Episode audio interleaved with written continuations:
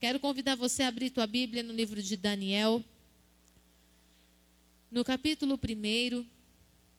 Pastora Lídia, cadê o bispo?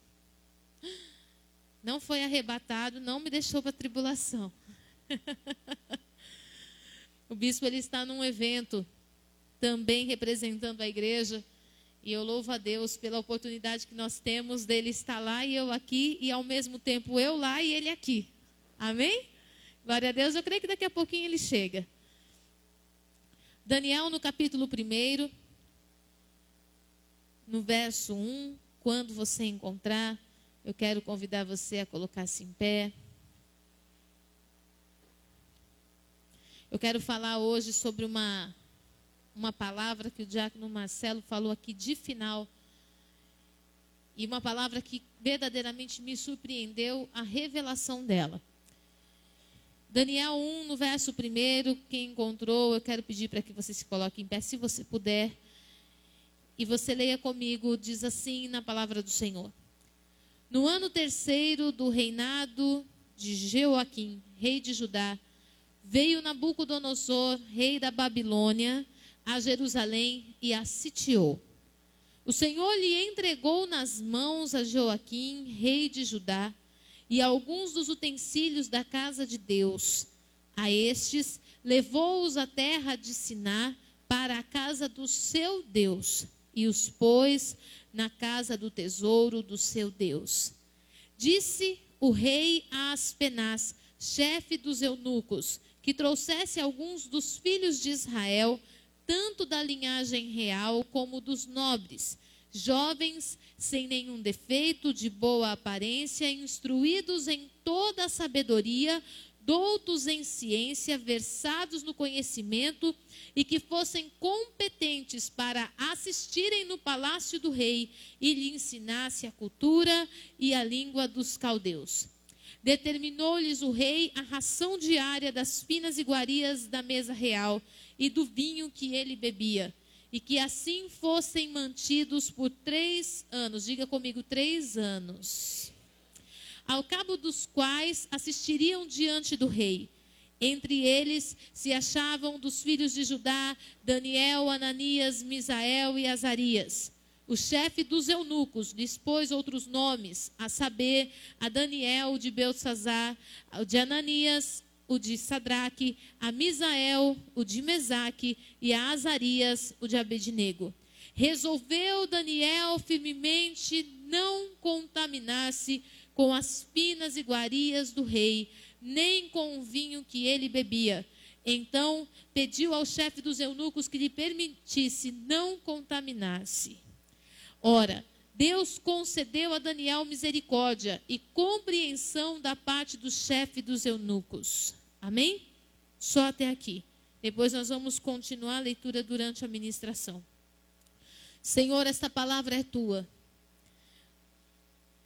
Não há nada, Pai, que o homem possa dizer aqui que possa adentrar o coração de outro homem e fazê-lo pensar diferente. Se o teu espírito não vivificar essa letra, ela é morta, Pai. O Senhor é o único Deus que pode sondar o coração do homem esquadrinhar o pensamento. Antes que a palavra nos chegue à boca, o Senhor sabe toda a motivação. Pai, portanto, eu quero clamar a esse Deus onisciente, onipresente, onipotente, que venha, Senhor, entrar nos cantos mais escondidos do nosso coração e nos ministrar uma palavra que venha quebrar, romper com tudo aquilo que tem nos impedido de sermos verdadeiros adoradores da tua presença. Em nome de Jesus. Amém. Você pode se assentar. Eu quero falar com vocês hoje sobre fidelidade. E me surpreendeu o significado da palavra fidelidade.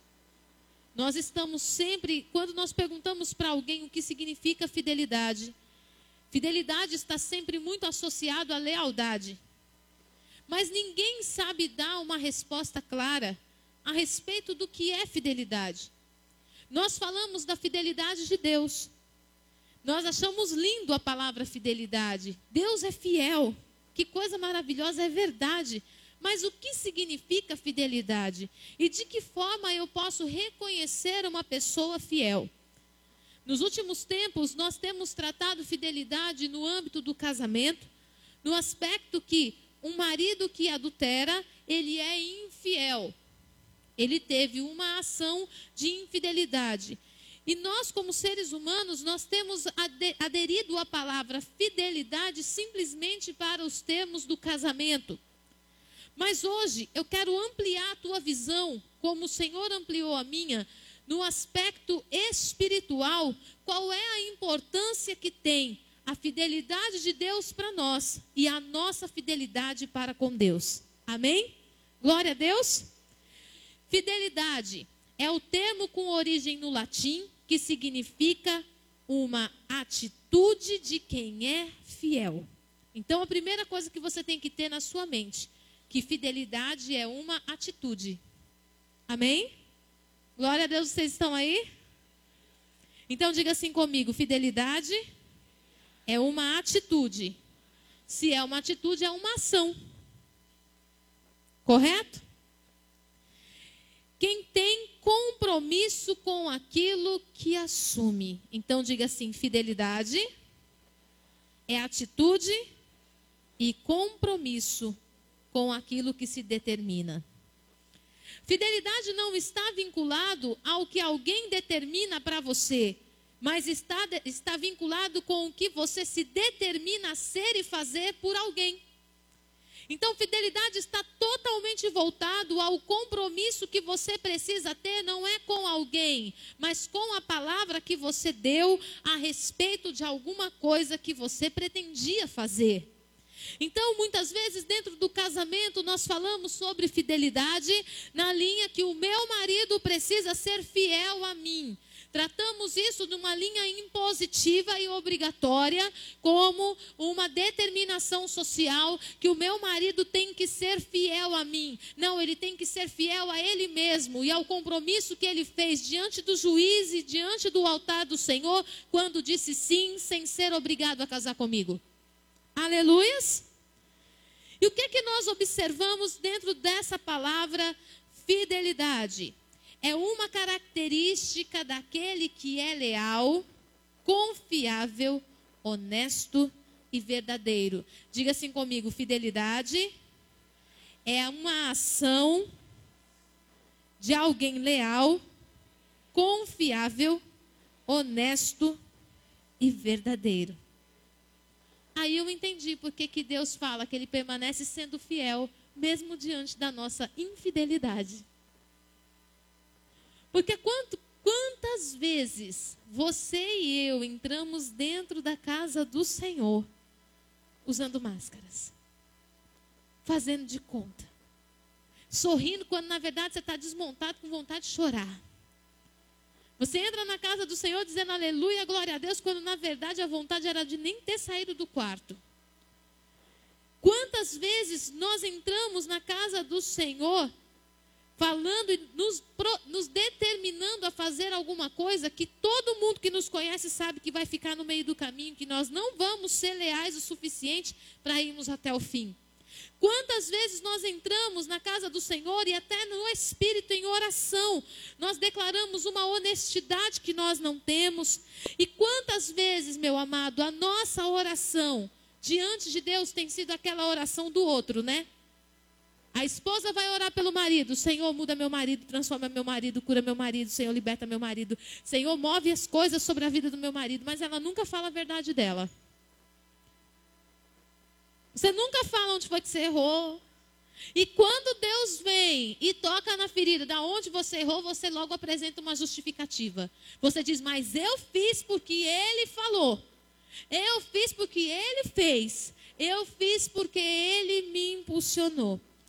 Nós nunca fazemos uma oração para reconhecer diante de Deus uma verdade que é nossa. A gente quer apresentar a verdade dos outros, aquilo que nós estamos vendo. E aí eu entendi o porquê que Deus fala que ele permanece fiel, mesmo diante da nossa infidelidade. Pastora, o que, que isso tudo tem a ver com Daniel? Nós vamos chegar lá já já. Ter fidelidade é uma expressão usada para nominar aquilo que tem constância.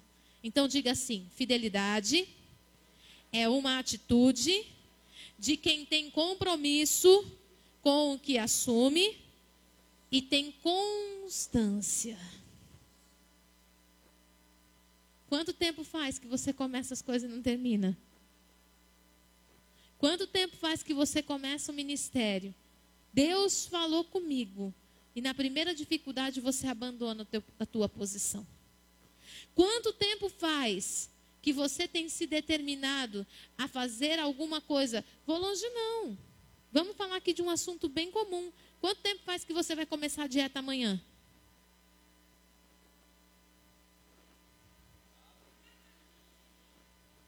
Como o bispo sempre diz, amanhã não existe. O hoje é amanhã de ontem. Quanto tempo faz que você vai começar a dieta amanhã? Que você vai ligar para pedir perdão para aquele parente que te ofendeu amanhã? Que você, tudo na sua vida você vai resolver amanhã. A palavra fala que fidelidade está vinculado a uma constância. Eu começo e eu termino. Tudo que eu começo na minha vida tem começo, meio e fim. Aí você começa as coisas, na primeira dificuldade abandona a faculdade.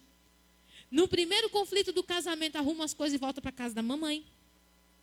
E o detalhe da terra do Mato Grosso, o que mais me surpreende é que não são as mulheres que voltam para casa da mamãe, são os homens que voltam correndo para casa de mamãe. Eu escuto cada coisa que eu falo, Jesus me abana. Quanto tempo faz que você começa? Está grávida, eu estou em estado de graça. Todo mundo pergunta como está, pastor? Eu falo na graça. Literalmente na graça. Aí você sonha com tudo, né? Você vai na loja, você vê aqueles vestidos lindos, né? Quando é menina. Aí você faz, você idealiza o quarto, você sonha. Quando a criança cresce com três anos e começa a fazer você passar vergonha, você fala: Oh, meu Deus do céu. Eu pensei que ia usar fraldinha bordada o resto da vida. E agora já está fazendo vergonhinha. Você quer até desistir da maternidade, da paternidade, porque os conflitos são tão grandes, você não sabe como lidar. Aí você olha e fala assim: meu Deus, eu preciso ter o quê? Constância. Eu preciso permanecer no propósito que me foi confiado. Eu preciso olhar no espelho e saber que o dia de ontem foi vencido e que hoje o Senhor renovou minhas forças. Eu preciso saber que o Deus que me chamou para um propósito, quer seja do casamento, quer seja de uma tribulação em casa com um filho, quer seja com um parente, quer seja com um ministério, é o Deus que me sustenta. Mas o meu Deus, ele só vai se mover mediante o meu posicionamento. E a prova disso está em Daniel. Quero chegar lá. Fidelidade é também uma observância rigorosa da verdade. Fidelidade não anda com meias verdades. Fidelidade não fala as coisas pela metade. Fidelidade é você, você que é casado. Fala assim: ah, aconteceu tal coisa, eu vou contar assim para o meu marido ou para minha esposa, porque aí não vai dar conflito. Não, querido, já fala logo tudo que você tem que falar. Porque se tiver que acabar, Deus é Deus que restaura na verdade. Deus não restaura na meia verdade.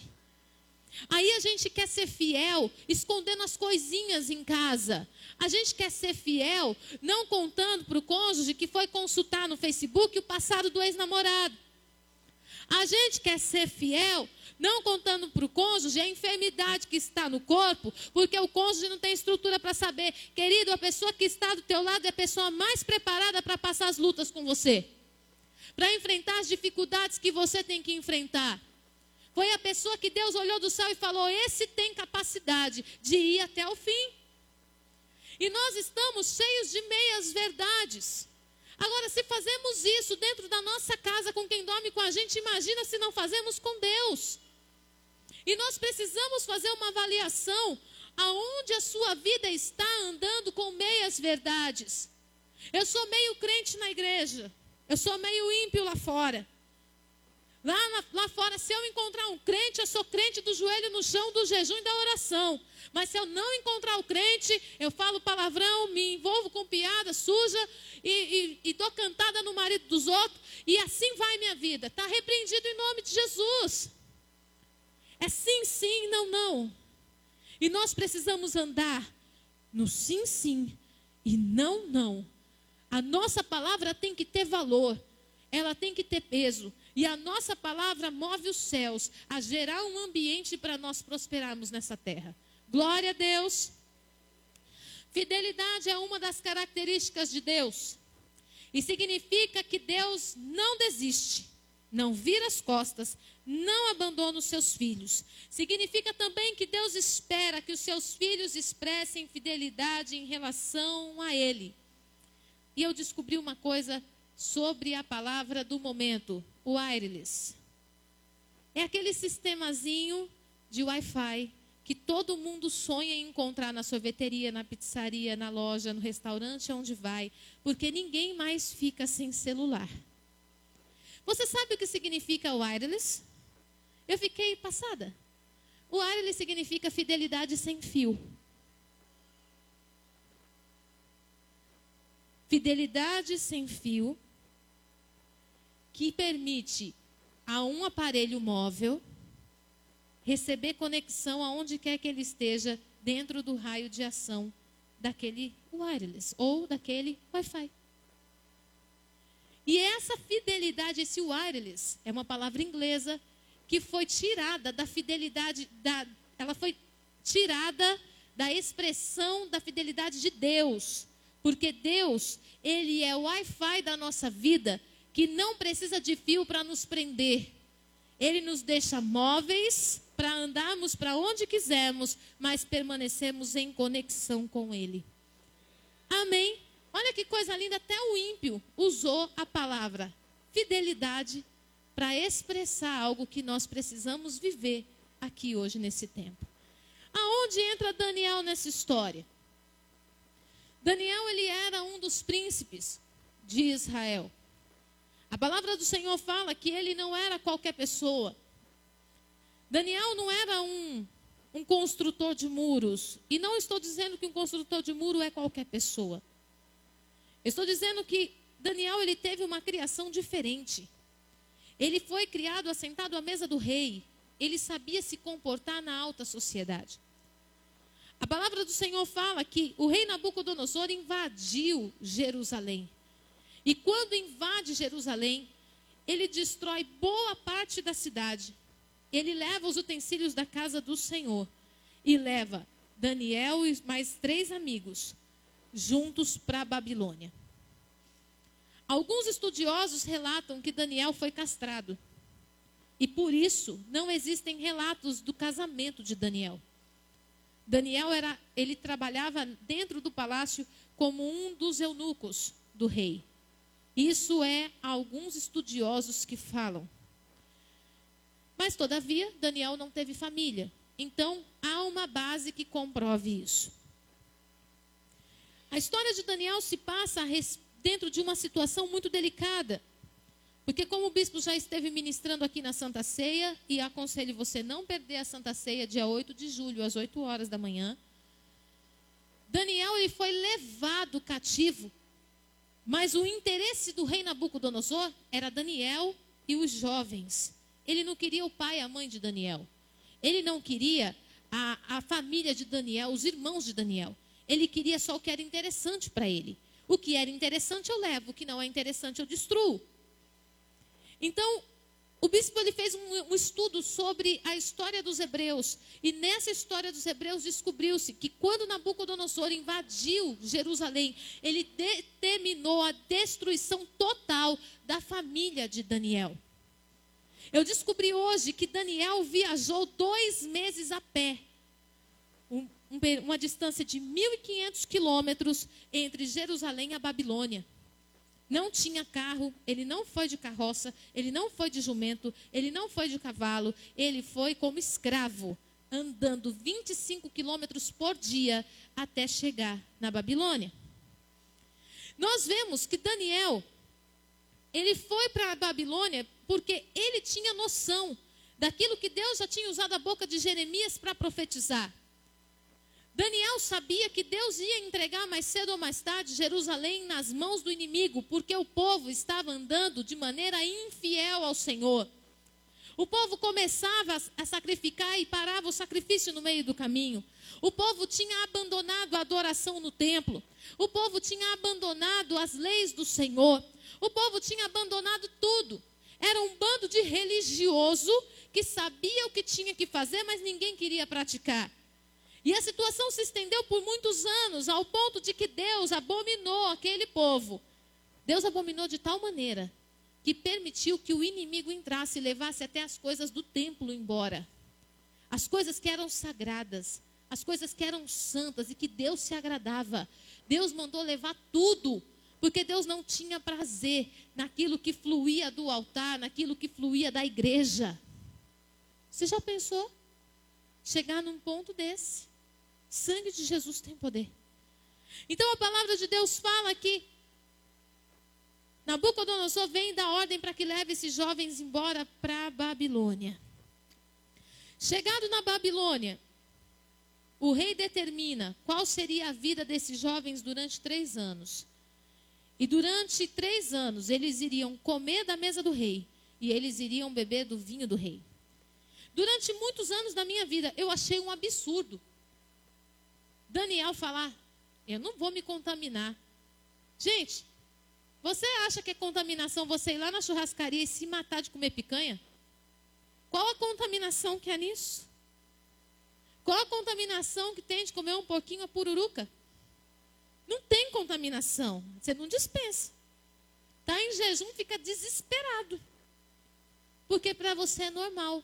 Para Daniel não era. E eu passei muitos anos me perguntando por quê. E sabe qual era o motivo? Porque Nabucodonosor era adorador de outro Deus. E tudo que tinha na mesa de Nabucodonosor era consagrado a outros deuses.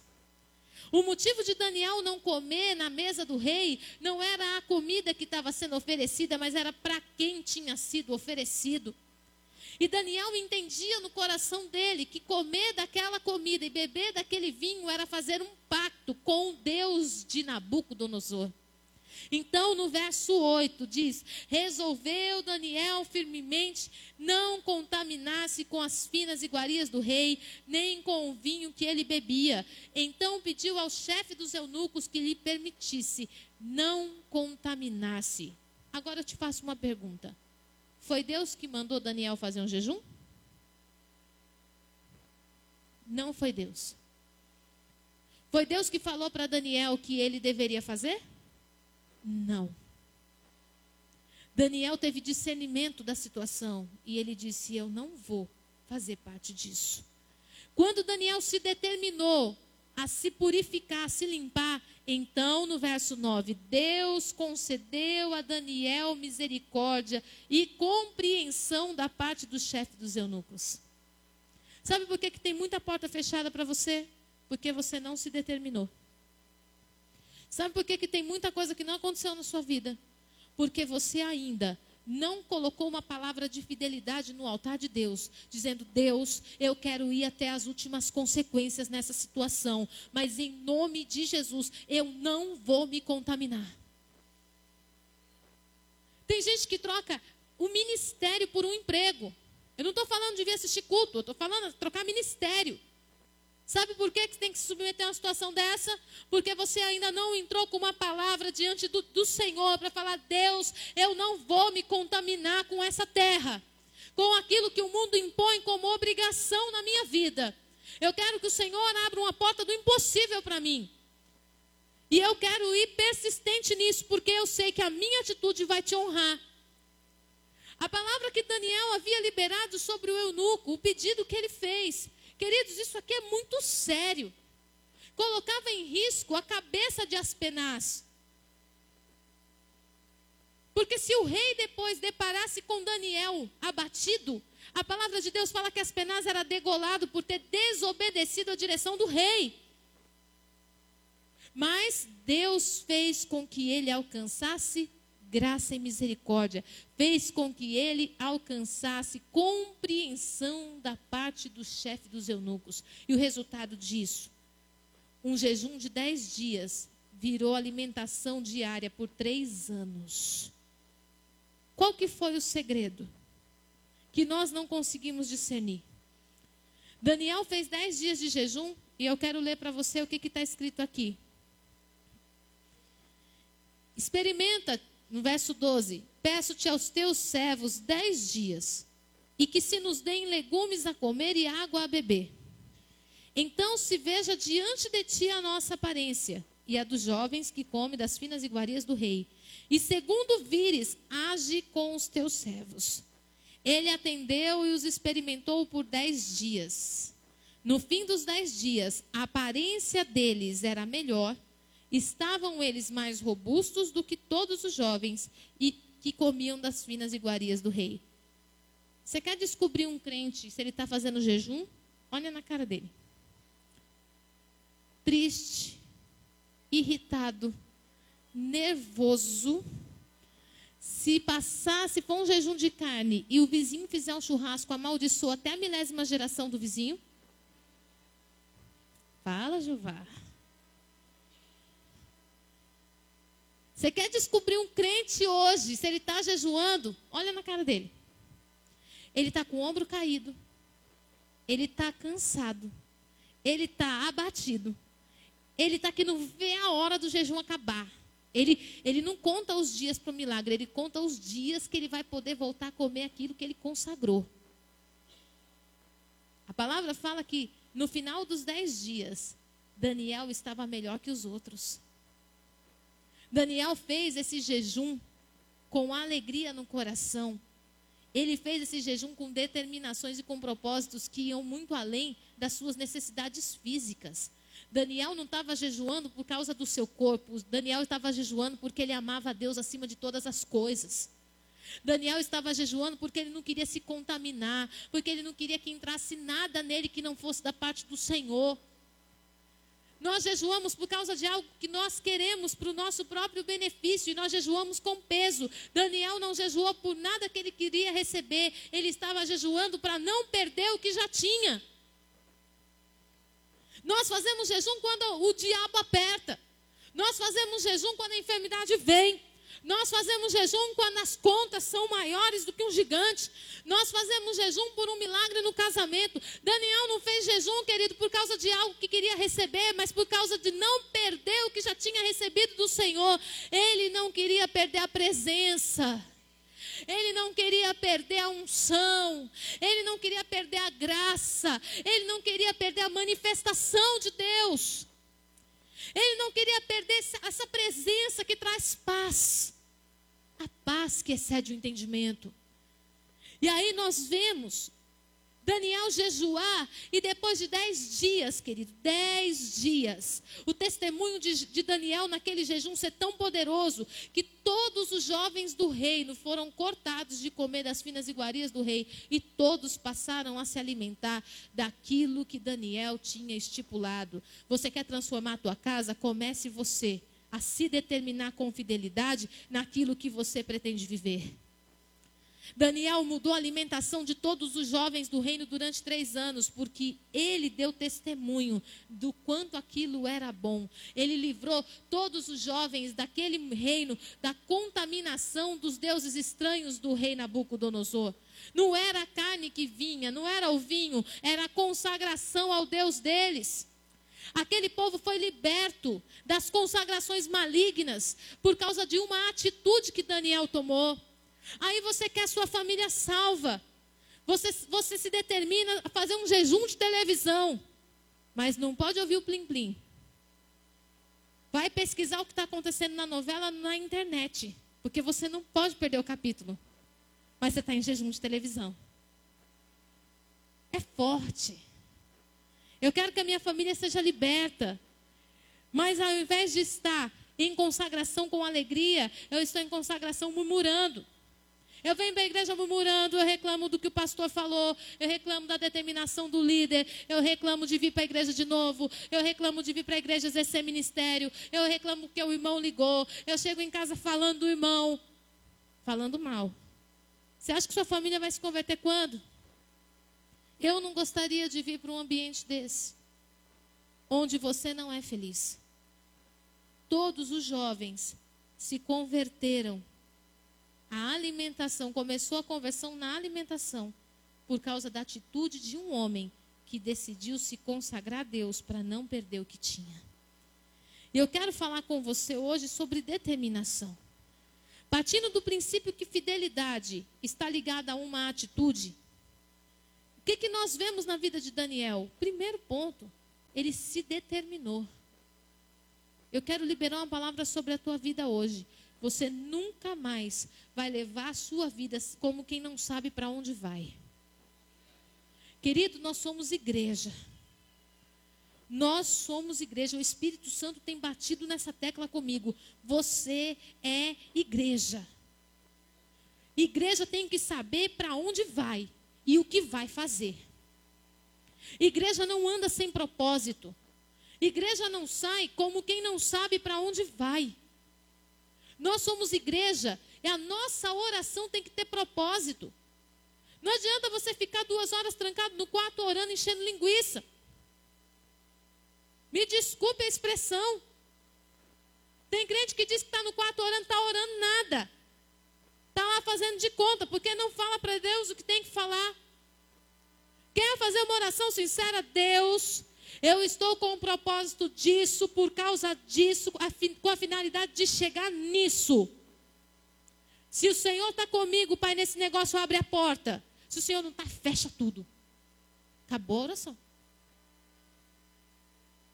Você acha que eu fico enchendo linguiça com Deus? Não fico, Deus tem mais que fazer. Se é para ficar duas horas no quarto, eu vou passar chorando, adorando, prostrada, louvando. Agora, ficar duas horas no quarto orando para apresentar problema para Deus? Não. Senhor, eu tenho que ter objetivo. Então, se eu não estou enxergando o objetivo, amplia a minha visão. Porque eu preciso ter um objetivo santo dentro desse negócio. Eu vou comprar um carro, vou, para quê? Aí você, né, para tentar convencer Deus, como se Deus não sondasse seu coração. Você diz assim: Deus, eu quero comprar um carro para dar carona para os irmãos. Aí você compra o carro, você vai estrear ele aonde? No shopping. Por que, que não falou para Deus que você queria um carro porque você estava se sentindo preso dentro de casa? E que você precisa de vez em quando dar uma volta diferente? Fosse falar se é verdade? Era mais fácil de ser abençoado. Aí a gente fica tentando enganar Deus faz campanha, passa duas horas no quarto orando, mas não fala a verdade. Aí a coisa não acontece, Deus não ouviu oração, não, querido. Deus ouviu. O que Deus não viu foi a sinceridade. E debaixo de infidelidade, Deus não tem como abrir portas. Aleluias. Então, se a fidelidade ela é representada com atitudes, vamos falar aqui de três atitudes que um crente precisa ter. A primeira, vou falar do ministério ágape. Todo culto, nós temos palavra de dízimo e oferta. Eu não vou pedir para levantar a mão. Não faça isso, responda para você. Mas quantos dentro dessa igreja realmente são dizimistas? Não precisa levantar a mão. Você não está entregando o dízimo para o pastor. Embora lá fora todo mundo diz que você está enchendo o bolso do pastor. Você enche tanto o bolso do pastor que você não sabe o que, é que o bispo tem que fazer para fechar o mês. Agora lá em casa são seis. É. Você não dá conta de cuidar da sua casa com cinco mil reais tendo duas pessoas dentro dela ou três. O bispo não tem isso de salário. E ele tem que dar conta de seis agora. É. Então, quantos dentro da igreja são, são dizimistas e ofertantes? Se a minha fidelidade é representada com atitudes, então isso significa que a partir do momento que eu estou indo contra a direção da palavra, não é, de, não é do bispo, não, não é da igreja, não é do pastor. A palavra do Senhor diz lá no livro de Malaquias: Trazei todos os dízimos à casa do tesouro. Eu não faço isso, eu sou fiel ou infiel? Infiel. Então, você já tem a primeira, o primeiro ponto para identificar até que ponto você é fiel. E depois eu quero entrar num detalhe muito legal.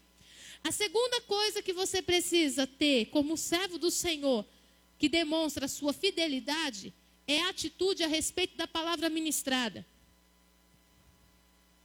Mesmo que essa palavra ministrada contraria o teu orgulho. Quanto tempo faz que você está vindo na igreja e a palavra do Senhor está falando que é para você perdoar e você sai da porta da igreja para fora e fala, é porque o pastor não sabe o que foi que ele me fez. Continua com o coração parecendo uma pedra. E você está achando que qual palavra vai frutificar aí dentro? Aí, não, mas eu sou fiel a Deus, eu sou dizimista. Eu sou dizimista e ofertante. Esse não é o padrão total da fidelidade que Deus quer em você. Porque você pode ser dizimista e ofertante, viver milagres financeiros e ser uma pessoa triste.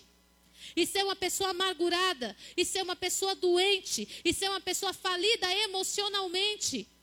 O Espírito de Deus quer derramar sobre você uma alegria total. Uma alegria que não é parcial, que as pessoas não conseguem identificar no dinheiro que você gasta, mas no prazer que você tem naquilo que você faz pelas pessoas. Aleluias! Então você precisa ter fidelidade quanto à palavra que você escuta. Senhor, se a tua palavra me ordenou a fazer tal coisa, eu vou fazer tal coisa. Se a tua palavra, se o meu líder me convocou para uma missão, mesmo eu me olhando no espelho, me enxergando como o vermezinho de Jacó. Se o meu líder confiou em mim, não foi ele, foi Deus, então eu vou fazer. Essa história do eu não consigo, eu não sou capaz. Isso é coisa de crente criança. A primeira vez que o bispo me mandou pregar, era um teste para saber se ele podia casar comigo ou não. Vai, se eu tivesse dito não. Era um teste. E ele falou para Deus assim: Senhor, se essa mulher for de Deus para mim, ela vai dizer sim e ela vai pregar Lucas 10. Ele fez essa oração na casa dele. Chega segunda-feira, ele falou: quarta-feira você pode pregar? Olhei para a cara dele, falei: posso. Aí já tinha metade do sim, já era 50%. Faltava Lucas 10. Cheguei na igreja tremendo igual uma vara verde. Eu falei, Senhor, o que, que eu vou pregar? Passei três dias em jejum para preparar uma palavra de oferta. Cheguei na igreja e falei, abra tua Bíblia no livro de Lucas, capítulo 10. Aí ele só olhou para mim no final do culto, ele falou, eis a palavra.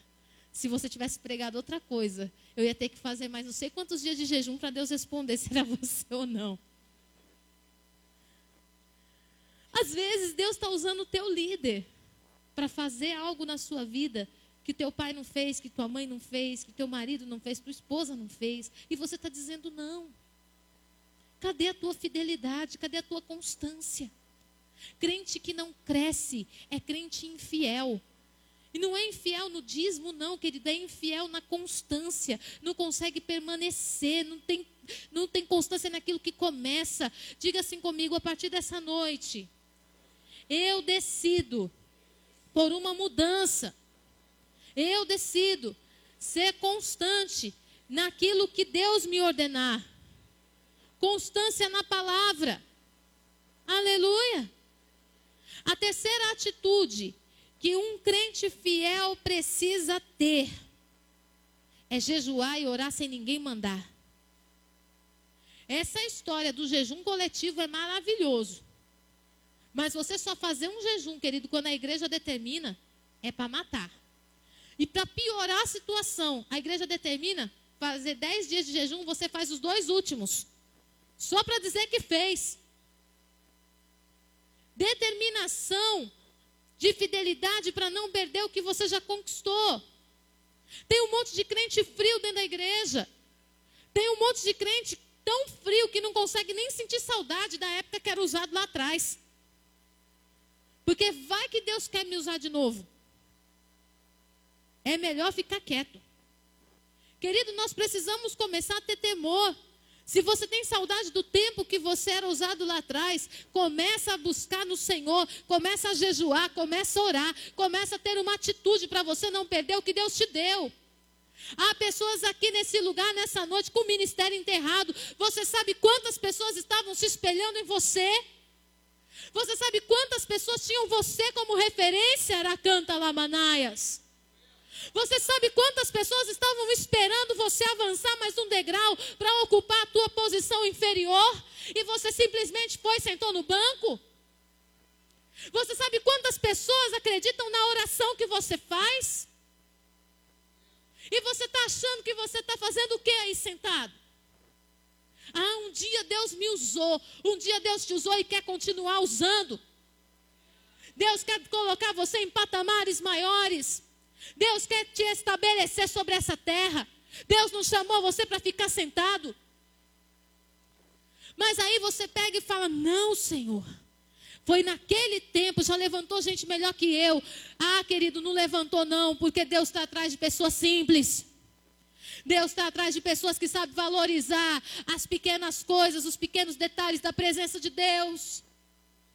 Deus está atrás de pessoas que têm coragem de chegar no vizinho e falar: Jesus te ama, posso orar por você. Deus não precisa disso aqui, não. Deus precisa de coração. Aonde ficou o teu coração? Aonde ficou o teu amor, a alegria que você tinha de ser usado por Deus nas pequenas coisas? Tanto, querido, quando acontecia comigo, quando acontecia de mim para as pessoas. Era o dia mais feliz da minha vida, quando alguém virava para mim no meio da rua sem nunca ter me visto e dizia assim: Filha, Jesus manda te dizer que Ele ama você.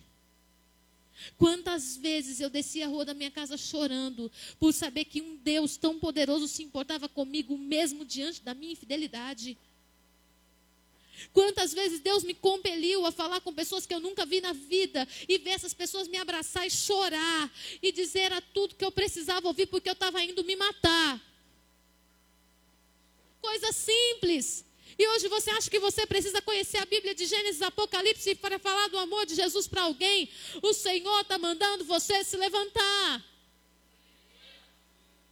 Determinação, fidelidade, querido. Pastor, eu tenho andado na infidelidade.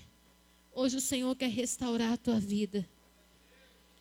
O Senhor levou um povo inteiro infiel para a Babilônia, mas no meio daquele povo inteiro existiu um fiel que fez com que o povo voltasse para Jerusalém com a presença de um Deus vivo. Se levanta. Seja fiel ao Senhor.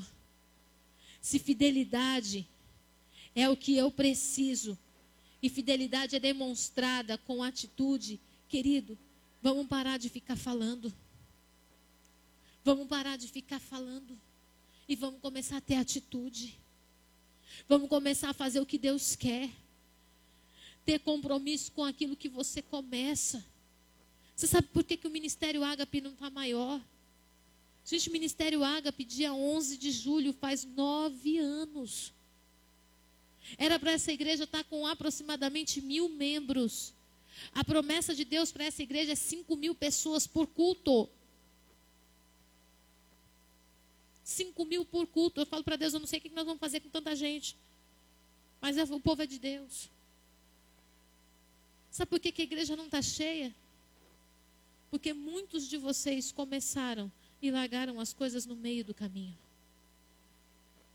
não tiveram compromisso para ir até o fim, para falar: Deus, deixa comigo, porque eu vou até o fim. Pode o inferno se levantar, pode o irmão da direita, da esquerda se levantar, posso, posso ficar doente, eu posso estar morrendo, Senhor, eu vou até o fim. Você vai deixar, querido, o ministério padecer porque você se acovardou? Você tem noção Deus prometeu que esse ministério vai chegar a todas as nações. Deus prometeu que essa igreja vai ser um celeiro de milagres e bênçãos sobre muitas cidades. Deus prometeu que dessa igreja vai sair cura para o corpo, para a alma e para o espírito de pessoas que estão com a vida destruída. Pastora, mas os milagres não estão acontecendo nem aqui dentro, porque você tem abandonado seu ministério no meio do caminho. Porque muitas vezes nós temos que recomeçar o louvor. Porque muitas vezes nós temos que recomeçar a intercessão. Nós temos que recomeçar o departamento infantil, quando na verdade já era para nós estarmos lá fora. Nós temos que estar todo o tempo recomeçando, recomeçando, porque você está largando as coisas no meio do caminho. Querido, em nome de Jesus, seja fiel, tendo compromisso com a palavra que você deu. Sabe por quê? Porque isso vai fazer com que você consiga misericórdia e compreensão da parte de quem estiver ao teu redor. Não vai ter porta fechada para aquele que é fiel. Não vai ter casamento falido para aquele que é fiel. Ah, eu não estou na igreja porque o meu marido não deixa. Você não está na igreja porque você é infiel. Eu não estou na igreja porque minha esposa não, não concorda, porque você não tem testemunho. Me desculpa porque a palavra não era essa, mas o Espírito Santo sabe com quem está falando. Sabe por quê, querido? Porque quando Daniel estabeleceu no coração dele não perder o que Deus tinha dado para ele, ele alcançou graça diante de alguém que poderia perder a vida. Você está com medo de perder seu emprego, sabe por quê? Porque você se acovardou nas coisas do Senhor. E vai perder o emprego se não se posicionar. Porque o diabo não quer nada com você, ele só quer te roubar, te matar, te destruir, te envergonhar. Aí você deixa de servir a Deus para servir o inferno. E aí você pensa que está fazendo grande coisa, não está. O Espírito do Senhor hoje está nos chamando a uma consciência. Você quer viver milagres? Começa a se posicionar.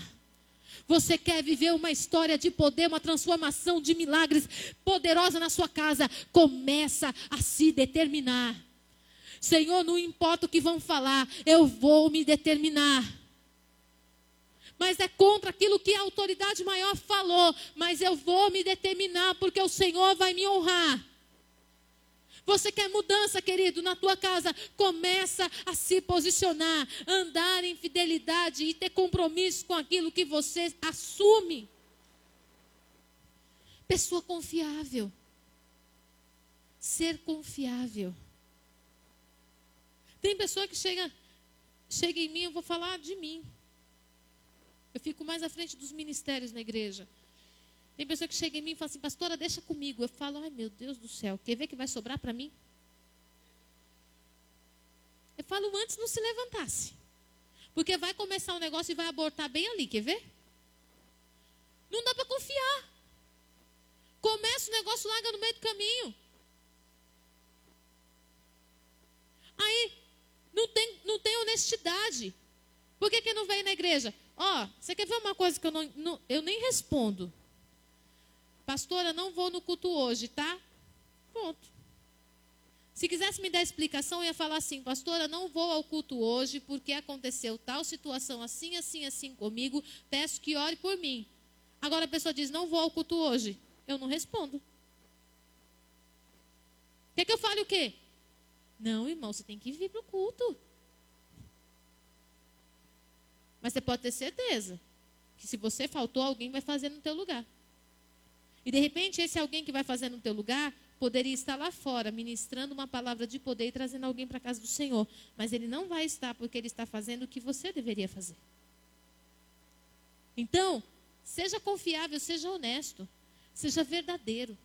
Você quer ter porta dos céus aberta sobre a tua vida, querido? Hoje, em nome de Jesus, começa a se posicionar diferente. Eu não vim aqui para dar bronca. Eu vim aqui para dizer que não existe meia fidelidade. Se o teu esposo ou a tua esposa fosse um grande homem, que não deixasse faltar nada para você, mas tivesse uma outra pessoa, uma, um terceiro relacionamento lá fora, um segundo relacionamento lá fora, você permaneceria com ele? Não, mas o meu marido põe, põe tudo dentro de casa. Ele cuida de mim, ele diz que me ama, ele não deixa faltar nada, mas ele tem um relacionamento lá fora. Você ficaria com essa pessoa? Sabe por que, que não? Porque ele seria chamado de infiel, ainda que ele fosse 70% fiel. Não existe meia fidelidade. Ou nós somos fiéis ou nós não somos. Faz muito tempo que a, o mundo lá fora, a mídia, não nos chama de fiéis. Antigamente, né? Falava assim, a igreja tal e os fiéis da igreja Quanto tempo faz que eu vejo notícia de crente que não fala de fiéis? Sabe por quê? Porque até lá fora já percebeu a nossa infidelidade. Nós precisamos voltar. Nós não precisamos ver, querido, um rei entrar na nossa casa, destruir a nossa família, destruir a nossa, os nossos sonhos, a nossa terra, para a gente ter que reconhecer a nossa infidelidade. Nós podemos nos colocar no altar do Senhor na dimensão que Ele precisa de nós. Eu sempre falo que Deus ele não precisa de nós, de fato, Ele sempre vai levantar uma geração. Ele sempre vai levantar uma geração. Mas os nossos filhos vão passar por coisas que não haveriam necessidade se nós tivéssemos sido fiéis. Se nós tivéssemos feito tudo o que tinha que ser feito. Eu quero convidar você nesse momento, só por um instante, a fechar os teus olhos. Eu não, eu não vim aqui para brigar. Eu não vim aqui para para te ofender. Mas o Espírito Santo ele faz o que ele quer. Eu não estou aqui indignada na minha alma. Porque na verdade eu nem tenho estado indignada mais. Como pastora, eu já aprendi a lidar com todo tipo de situação. Mas o Espírito Santo te chamou com um propósito. Nós já estamos na Babilônia. Até quando que nós vamos nos contaminar com as finas iguarias do rei para agradar pessoas? Até quando você vai se submeter, querido, a fazer o que o mundo quer para você não ficar sem o seu salário, para você não ficar sem o seu trabalho, para você não ficar sem o seu cônjuge. Até quando você vai se submeter, dizer não para Deus, renunciar aquilo que Deus já te deu, porque você não quer se indispor com pessoas, porque você não quer ser rejeitado pela sociedade? Até quando? Você vai se submeter a fazer trabalhos extras para o seu patrão, assinar notas frias para conseguir um recurso maior no final do mês. Até quando?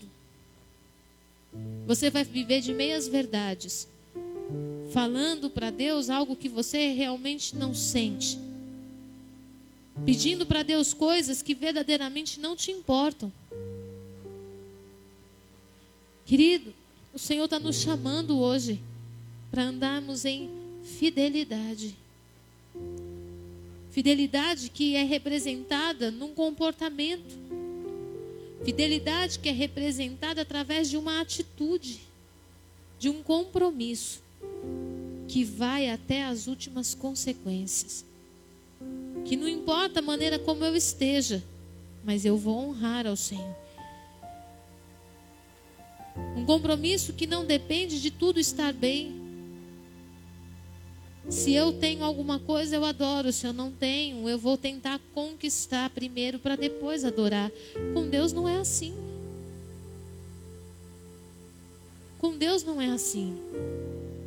Primeiro eu adoro, depois eu recebo. Daniel não jejua porque ele quer alguma coisa, ele jejua para não perder o que já tem. A presença de Deus era tudo para ele. Ele não tinha mais os pais. Ele não podia se casar. Ele nunca teria filhos. Ele estava longe da sua terra, do templo da adoração. O que, que restava para Daniel? A presença.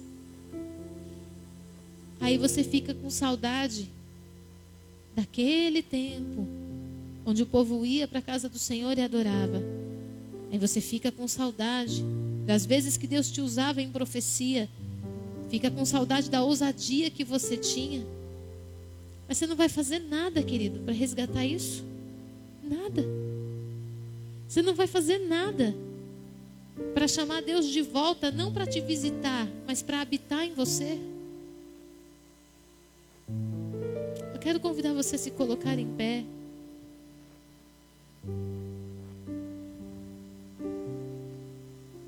Feche os teus olhos.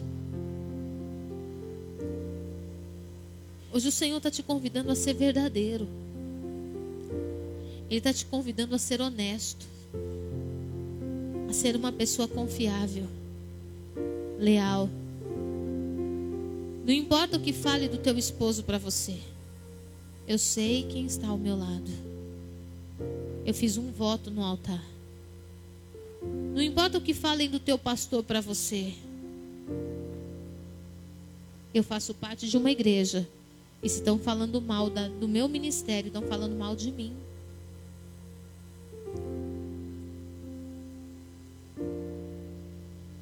O Senhor está chamando você hoje para uma determinação. O que, que você quer para a sua vida? Por que, que você quer? O que você quer é para quê? Quando Daniel decidiu não se contaminar por dez dias, ele tinha um propósito. Qual é o teu propósito para vir à casa do Senhor?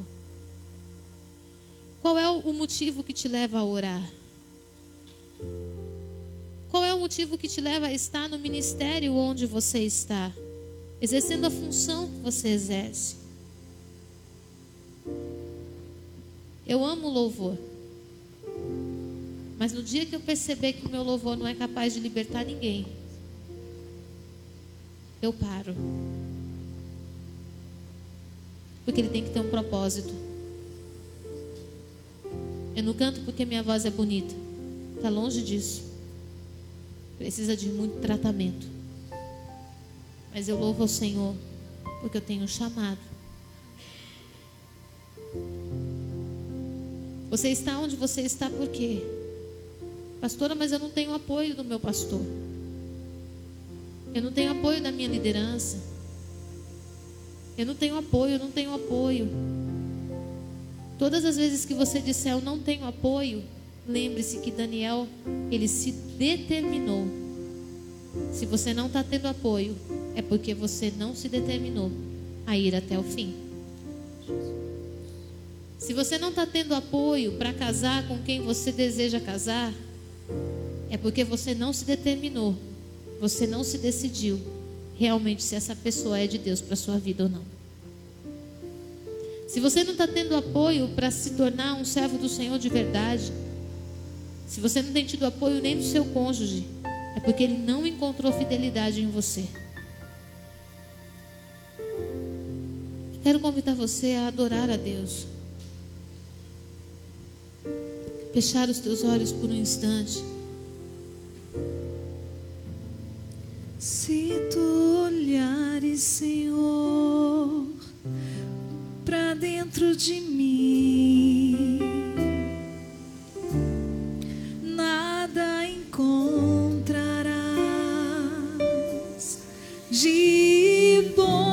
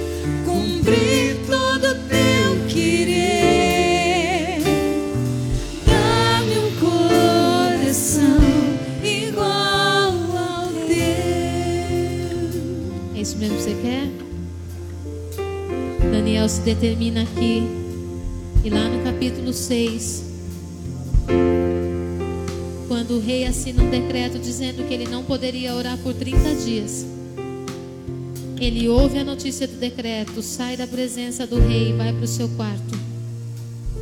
E lá ele se ajoelha e adora ao Senhor. E mais uma vez, com o risco de morrer, ele está determinado a ser fiel. Há três homens na Bíblia que entrariam no céu independente de Jesus: Noé, Jó e Daniel. E se Jesus viesse ou não, eles tinham condições, atributos espirituais para entrar no céu. Nós temos a graça sobre nós. Nós temos a oportunidade. Nós temos acesso ao Pai. Nós temos a oportunidade de nos arrepender. Nós temos a palavra que declara que em todas as coisas somos mais que vencedores. E nós somos a geração mais covarde de adoradores dos últimos tempos. Deus não te chamou, querido, para te engordar espiritualmente, para falar um monte de coisa bonita, para te convencer que Ele é Deus. Ele te chamou para ser um propagador do Evangelho. Ele te chamou para ganhar almas, para salvar vidas. Ele te chamou para rebanhar multidões. Ele te chamou para levantar um exército poderoso nessa terra.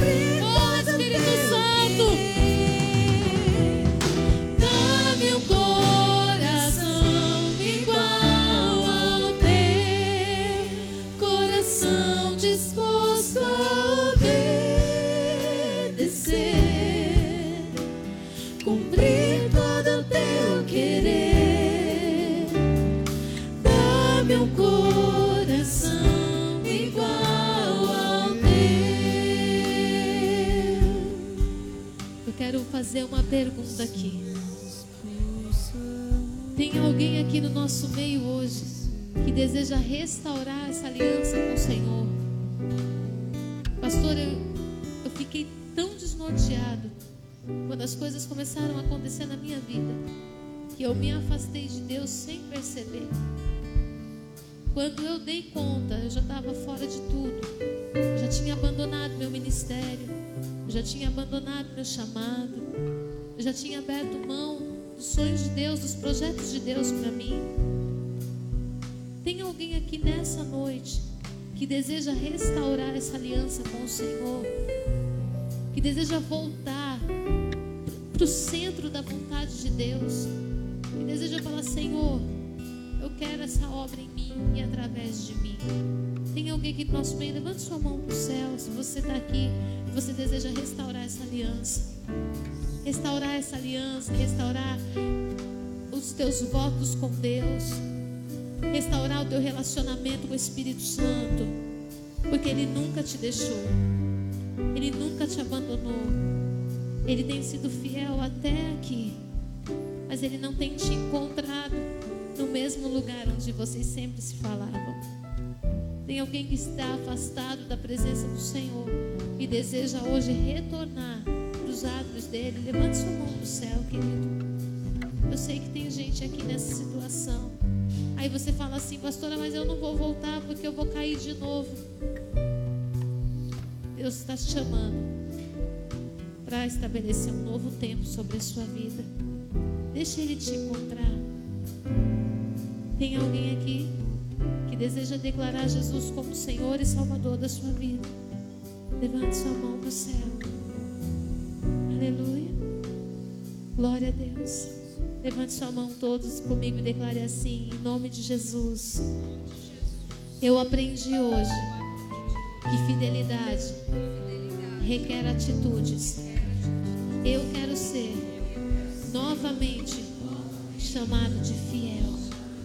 Eu quero ser reconhecido lá fora como aquele povo é fiel a um Deus de poder. Em nome de Jesus. Senhor, eu quero abençoar os teus filhos. Declarar o entendimento, Pai, e a frutificação dessa palavra no coração dos teus servos.